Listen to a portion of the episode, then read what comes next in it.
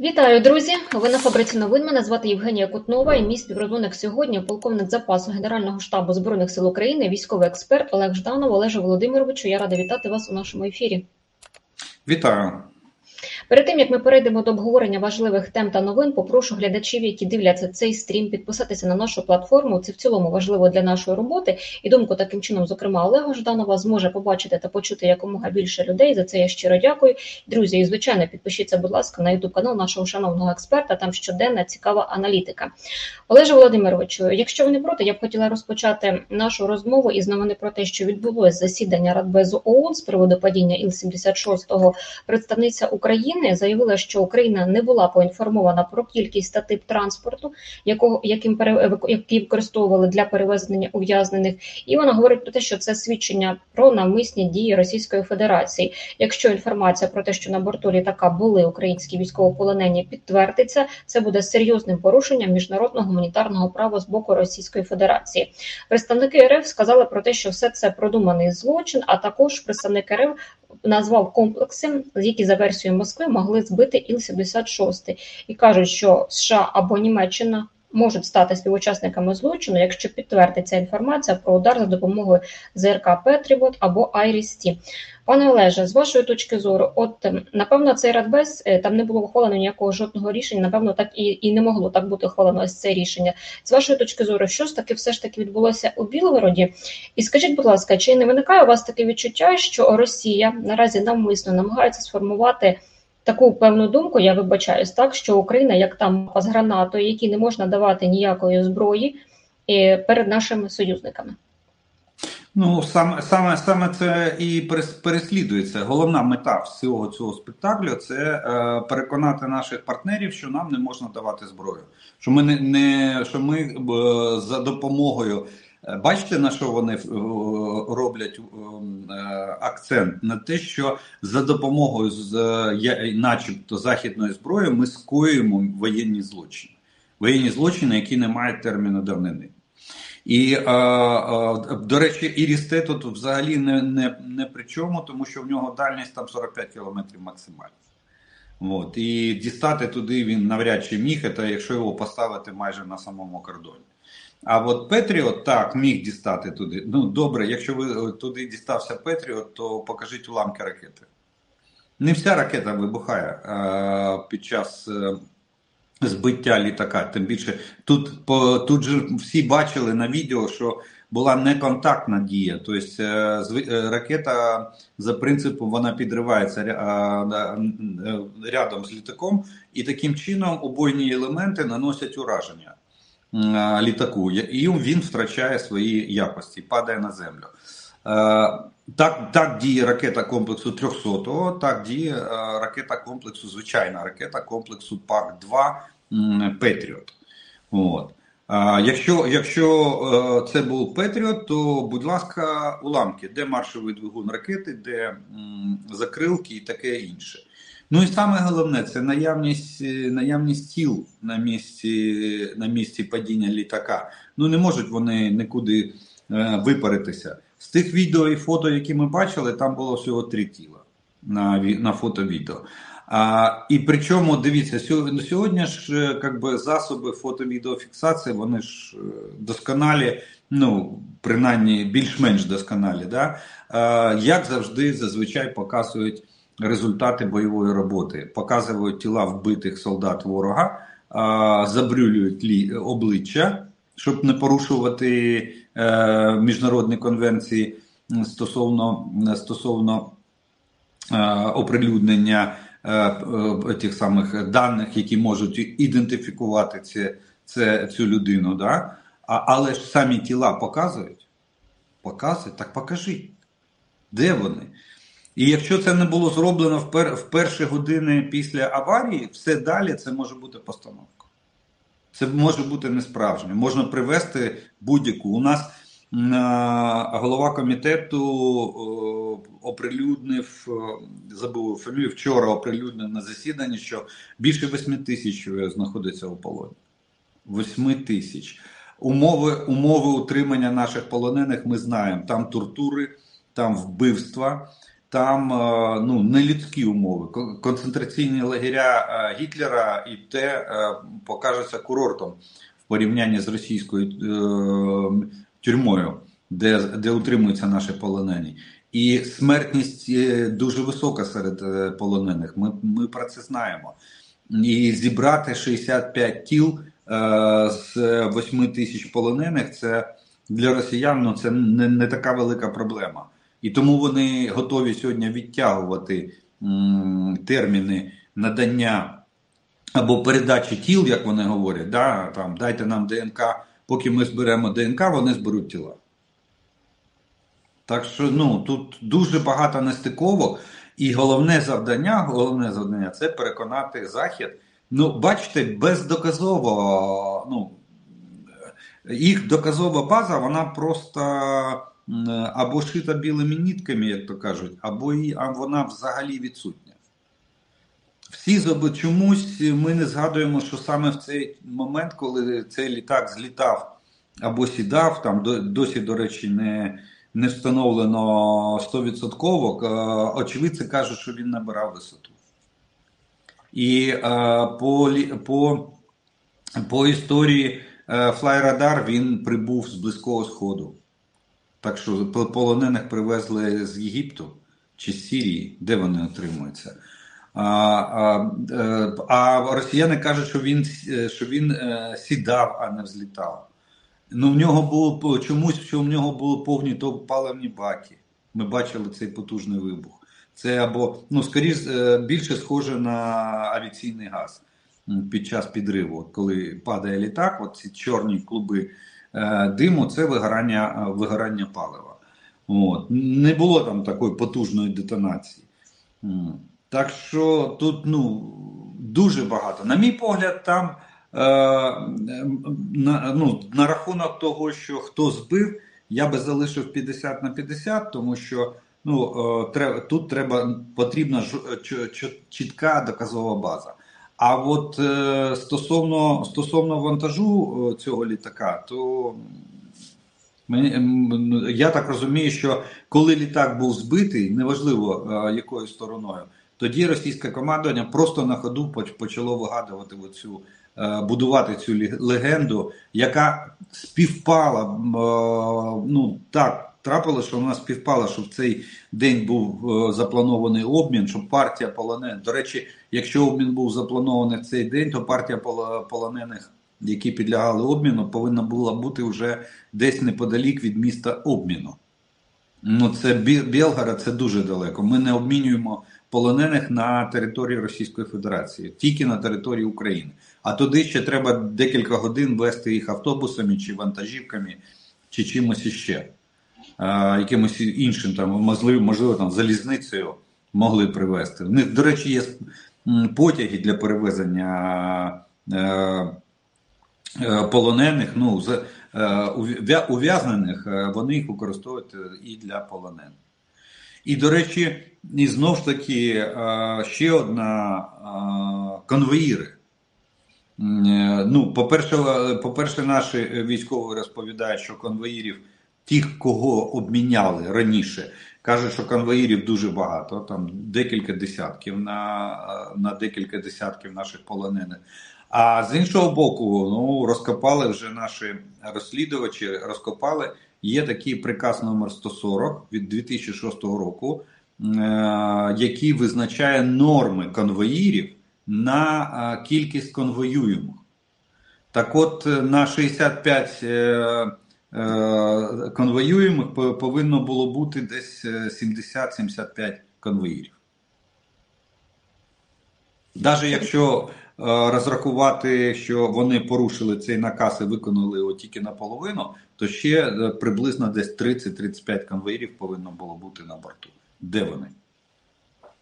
Е, уповноважений з прав людини Дмитро Лубенець також сказав, що із цього списку, так який спочатку оприлюднила головна пропагандистка Симонян, він сказав, що були, начебто, кілька осіб, які, яких е, обміняли раніше.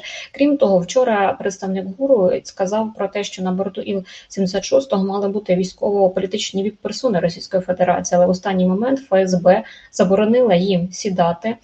І також він сказав, що все це українська розвідка з'ясувала вже після аварії літака, і зазначив, що до місцевого е, моргу у Білгороді напередодні доставили лише п'ять тіл, а російським рятувальникам не дозволили зробити огляд місця падіння літака. Ось все це це також вказує на спланованість операції.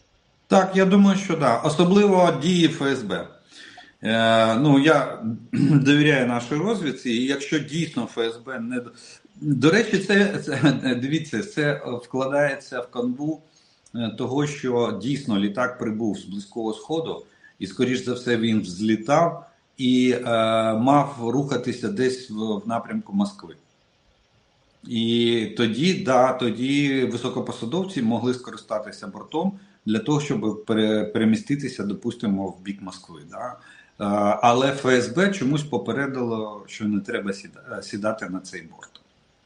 І тоді да, він повністю заправлений, вилітав і на зльоті. До речі, він е, не він вилітав в, напрямку території Російської Федерації, а не кордону з Україною.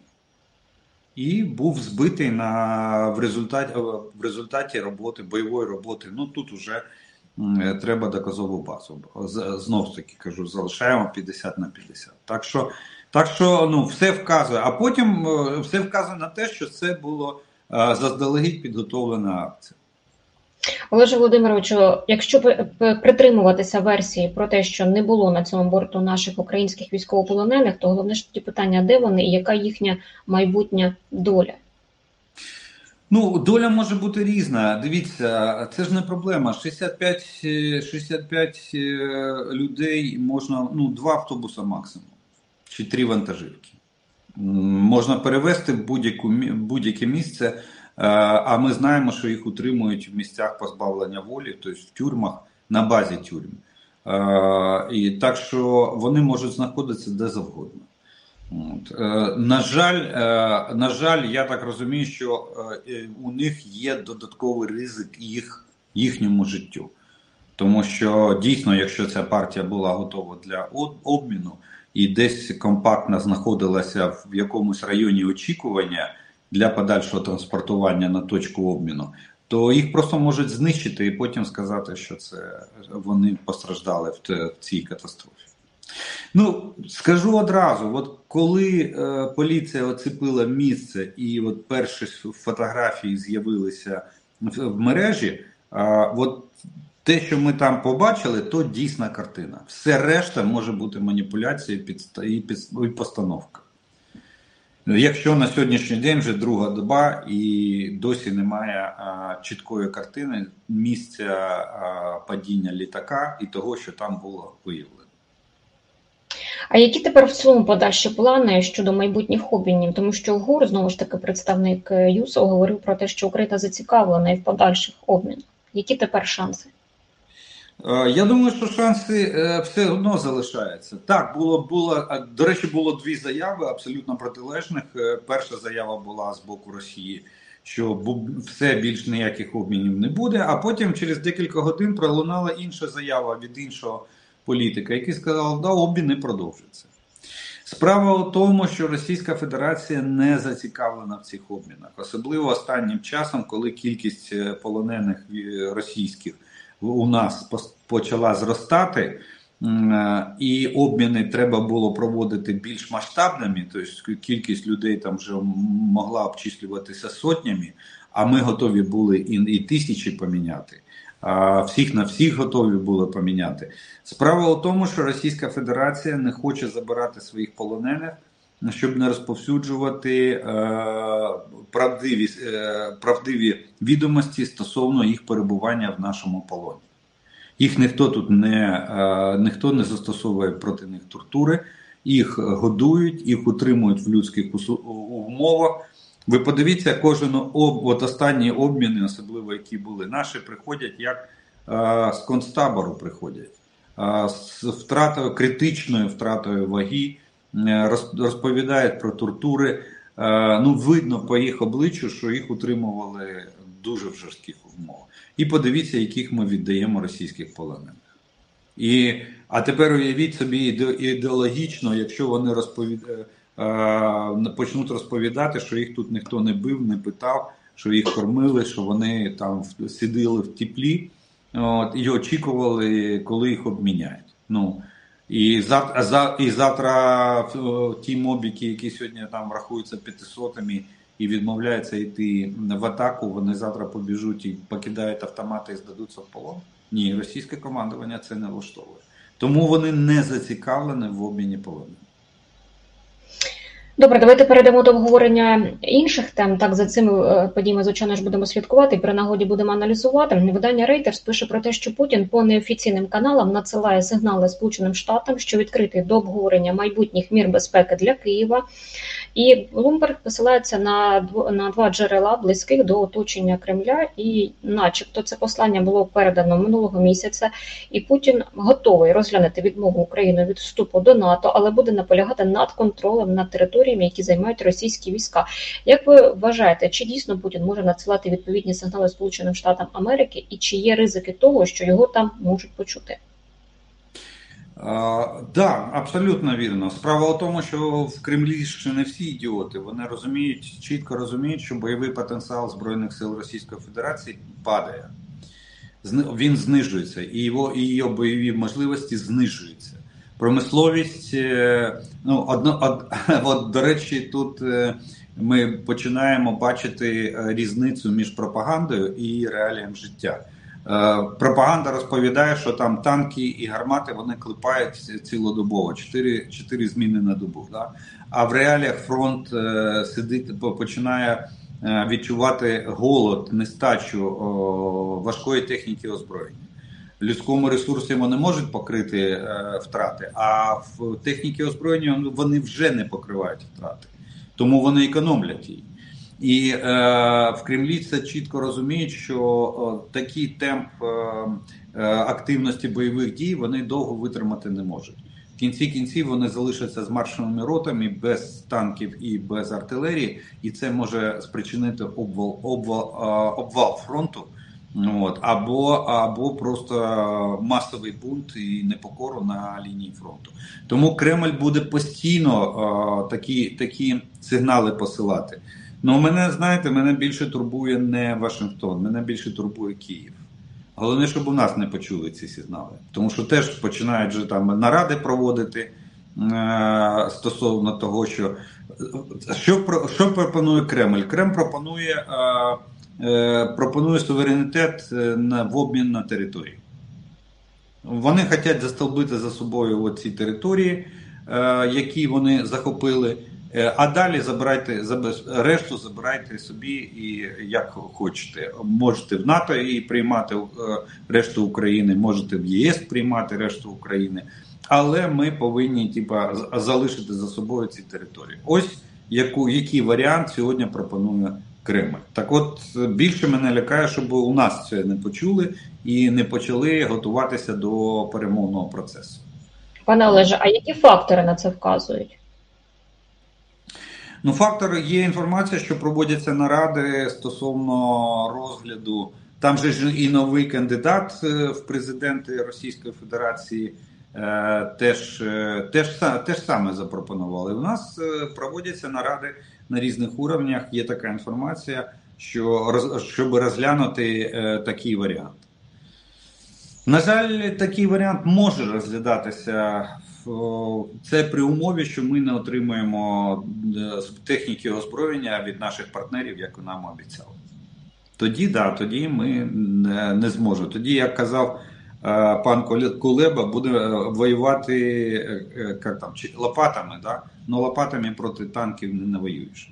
Поки що танки є в російській армії, і а у нас ми ми очікуємо чергову партію. От Німеччина сьогодні там оголосила 80 танків, е, четверть, мільйона боєприпасів, е, бойові машини піхоти, інженерна техніка, там і решту. Ну, черговий пакет, е, точніше, не черговий пакет, а плани. Плани Бундесверу щодо передачі нам техніки і озброєння. От. Так що от, от такий варіант може бути. А ну, а Вашингтон, на мій погляд, там сьогодні розгортається зовсім інша ситуація, і Коли ми там рік назад е, були перші відголоски, казали, що в Сполучених Штатах може виникнути громадянська війна, да? всі казали, та ви що, такого в житті не може бути. А сьогодні, бачите, е, штат Техас вже жарт, вже в мережі жартують, що Техаська Народна Республіка і 27 губернаторів підтримали губернатора штата Техас. Це дуже серйозно. Фактично, вони звинувачують Джо Байдена в антиамериканській політиці. Є інформація про те, що кошти від Сполучених Штатів Америки Україні можуть не наді... Е, не надходити, і все це може тривати аж до американських виборів у листопаді. Про це повідомив лідер республіканців у сенаті МакКоннелл. І він каже про те, що республіканці можуть навмисно блокувати будь-яку реформу кордон аж до виборів, адже ці скандали е, та розбірки дають рейтинг Трампу. Чи дійсно є такий ризик, що майже ну це рік тоді виходить? Так, майже рік. Ну, Ну да, я вам навіть більше скажу. Я е, читав американські е, джерела, які говорять, що це пряме розпорядження Трампа. На сьогоднішній день складається враження, що Трамп реально керує е, Сполученими Штатами. Всі політики, і більше, більша частина політики бігає до Трампа, щоб узгоджувати е, свої дії. Даже, даже спікер е, Нижньої палати Конгресу е, зізнався в цьому в прямому ефірі. Е, він сказав, що він консультується з Трампом. Е, кожний свій крі е, кожний свій крок він погоджує з Дональдом Трампом. Хоча Дональд Трамп сьогодні сьогодні пересічний американець, і так він бувший екс-президент Сполучених Штатів, але сьогодні він не політик і не державний діяч. Але Е, да. І є таке є таке припущення, що Трамп е, поставив завдання не не допустити ніякої допомоги е, Україні е, до самих виборів. А потім, після виборів, він хоче е, ну, е, показати наскільки він сильний політик, і одним днем, як він сказав, за одну, за одну добу вирішити питання нашої війни без е, яких е, будь-яких затрат для сполучених. Штатів Америки. Так, дійсно такий ризик є, ризик є, і реально на сьогоднішній день ми бачимо, що він намагається протягнути це от таку, ситуацію створити у Сполучених Штатах. Пане Олеже, я уточню, якщо дозволите, чи правильно я вас зрозуміла про те, що є ризик того, що Україна може не отримати цього року 61 мільярд доларів, так як, так. як ми очікуємо. Тобто, і це рік. А що ми тоді робитимемо цей рік? Наскільки для нас це критично тоді буде? Це може стати для нас критичним, якщо, якщо нас не візьме на баланс Європа. І, до речі, е, зустріч Олафа Шольца і Джо Байдена саме саме, саме носила і е, е, цей характер. Обговорювалась саме ця тема. Зможе Європа компенсувати відсутність американської допомоги військової для України чи не зможе? Ми не знаємо достеменно до чого вони домовились. Пообіцяв Шольц.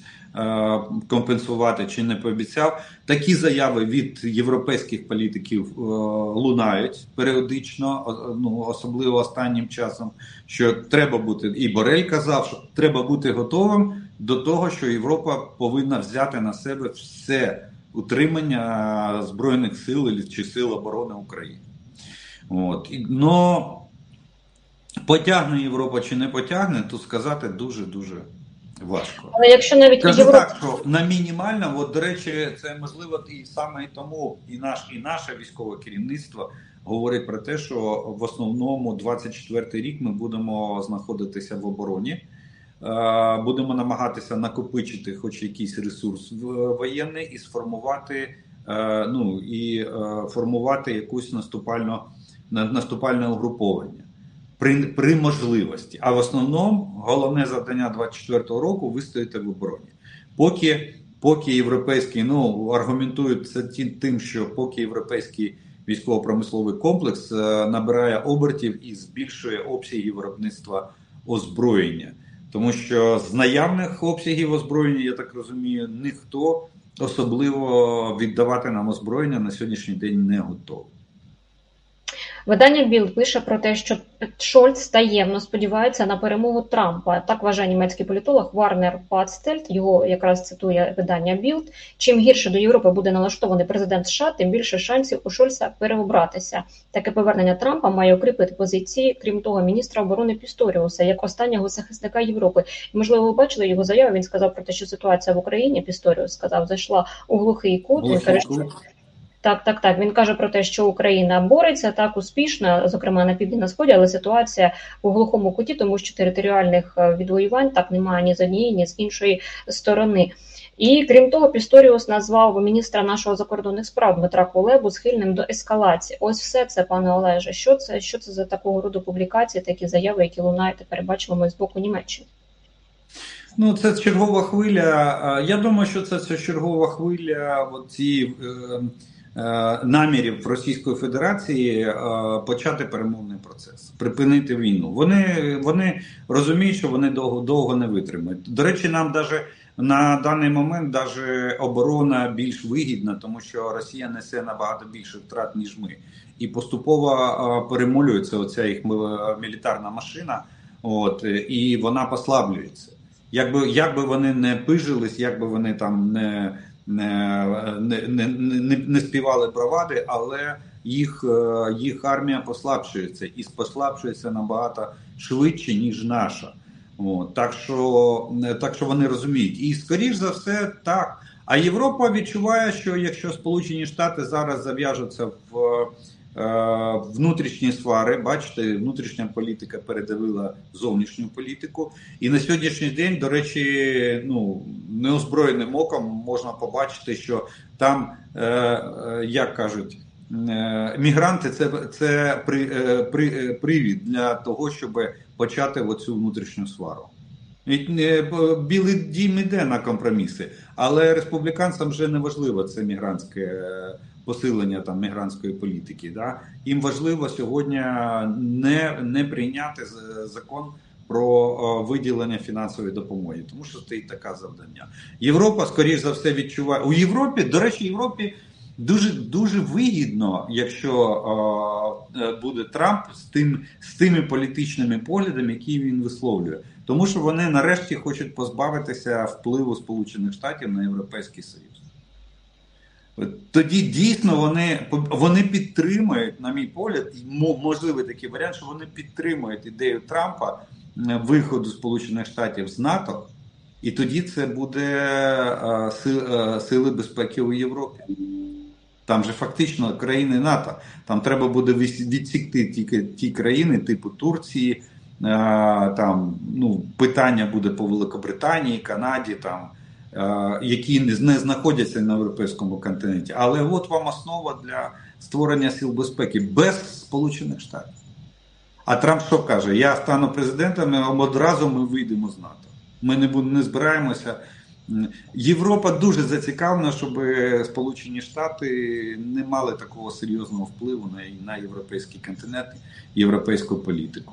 Тому так, я цілком не виключаю, що Шольц може там десь в глибині душі може сподіватися на те, що Трамп переможе на цих виборах і далі, і йому це буде вигідно, і Європейському Союзу це буде вигідно. Я навіть ну, от, з точки зору військової пояснив, чому. От, Так що, бачите, ситуація дуже така складна, я би сказав. А, І тоді. Єдине, що і тоді, до речі, і Європі буде вигідно зробити з України е, буферну зону е, в тому вигляді, в якому є на сьогоднішній день наша країна.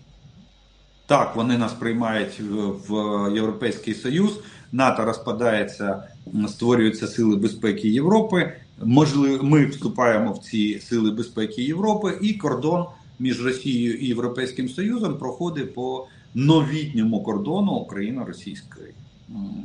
От, от такий може можливий варіант. Ну це варіант, це припущення абсолютно. Не, ні в коєму разі це да, не в коєму разі це не не відповідає не відповідає дійсно. Це припущення. От. Ну такий варіант е, на сьогоднішній день, на жаль, цілком імовірно. Так, пане Олеже, ми проговоримо так можливі сценарії, так і Будемо казати, це будемо казати, це гірший сценарій для нас з вами, тому що все ж таки втрата території. По-перше, це укріпить позиції Російської Федерації. Я не кажу Путін, я кажу іменно на державному рівні міжнародному. Це дуже сильно підсилить позиції Російської Федерації. Дасть це по-перше. По-друге, мета війни не досягнута. Це означає, що вона повториться найближчим часом, але буде більш жорстокою, більш кровавою. Тому що війна не припиняється, поки цілі війни не досягнути. От. Ну і для ну і е, для, для світу буде погано те, що диктатура перемогла демократію. От. Ну а для нас погано те, що ми можемо позбутися частини території, і знов таки ми будемо змушені готуватися до чергової війни. Олеж Володимировичу, традиційно три біліт запитання на завершення нашої розмови. Скажіть, будь ласка, удари по російських НПЗ ефективніше ніж санкції заходу? Так. Особливо, особливо, якщо переорієнтуватися з місць зберігання на на технологічний процес. Надо, надо ламати саму технологічну е, ланцюжок, щоб е, тому, що сьогодні е, і це буде набагато ефективніше ніж санкції. Ви прогнозуєте удари по території Російської Федерації у день виборів? Тому що так. Цілком ймовірно. Дивіться, нам нам повинно бути байдуже, що у них там відбувається. Вибори, вибори, день там будь-який державне свято. Е, у нас війна. І тому ми повинні просто наше завдання нищити ворога до тих пір, поки він не покине нашу територію. Чи це буде примусово, чи буде добровільно з боку ворога, нам байдуже. Це головна мета. І що у них там вибори, про свято, чи чи там ще щось, нас абсолютно це не повинно хвилювати. Аксьонов ввів особливий режим на кордоні між Кримом та тимчасово окупованою Херсонщиною. Скажіть, будь ласка, він боїться наших спецслужб? Так, вони бояться про подальше подальше наростання цих операцій, які ми, ми почали е, стосовно підготовки Криму до його звільнення. Добре, Олеже Володимировичу, будемо слідкувати за подіями, звичайно, і будемо аналізувати. Я щиро дякую за всі ваші цікаві відповіді і дякую за те, що ви ділитесь своїми знаннями та приділяєте час нашим глядачам. Друзі, я також дякую за увагу і вам. Я нагадую, підписуйтесь, будь ласка, на фабрику новин, ставте нам лайки, пишіть в коментарях, кого б ви хотіли бачити в наших ефірах. Друзі, ще раз вас закликаю. Підпишіться, будь ласка, на ютуб канал нашого шановного експерта. Всім дякую за увагу, всього найкращого і до наступних зустрічей. До побачення.